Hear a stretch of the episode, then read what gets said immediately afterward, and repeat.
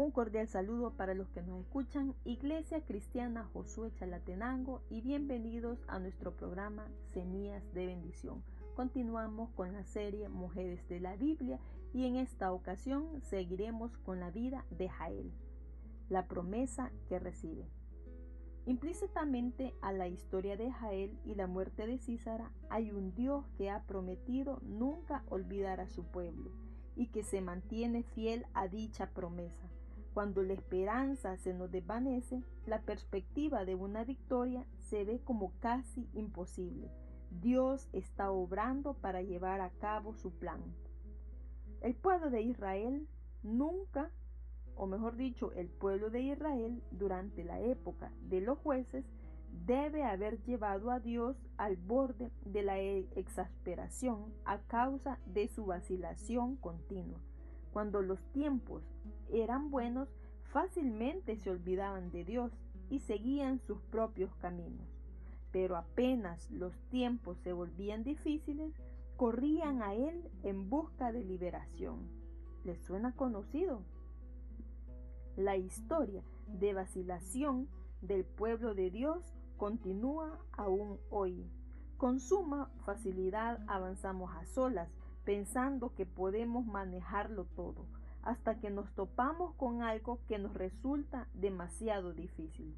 Solo entonces corremos hacia Dios por ayuda. Sin embargo, Dios es asombroso, siempre está presente, siempre está dispuesto a rescatarnos cuando clamamos a Él, siempre está dispuesto a perdonar.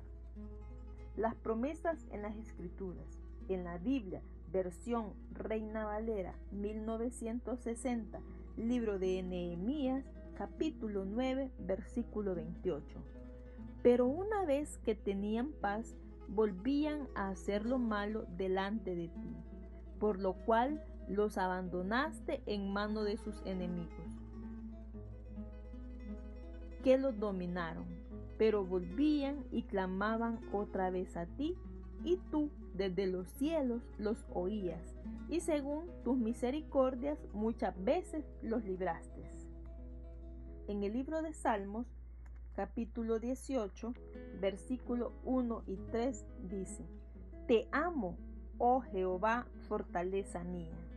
Invocaré a Jehová, quien es digno de ser alabado, y seré salvo de mis enemigos.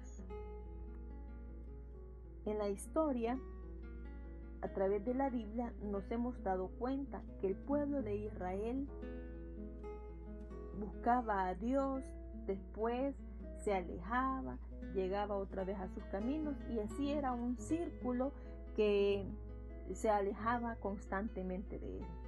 Que Dios nos ayude a que cada uno de nosotros permanezcamos en sus caminos, porque nos hemos dado cuenta que en Él está la felicidad, que en Él está la paz, que en Él está la victoria.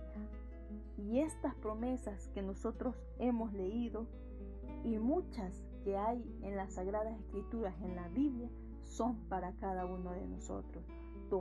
tomémoslas en nuestras manos y apropiémonos de ellas, porque sabemos que Dios nos va a dar la victoria siempre. Hasta el próximo programa. Que Dios le bendiga.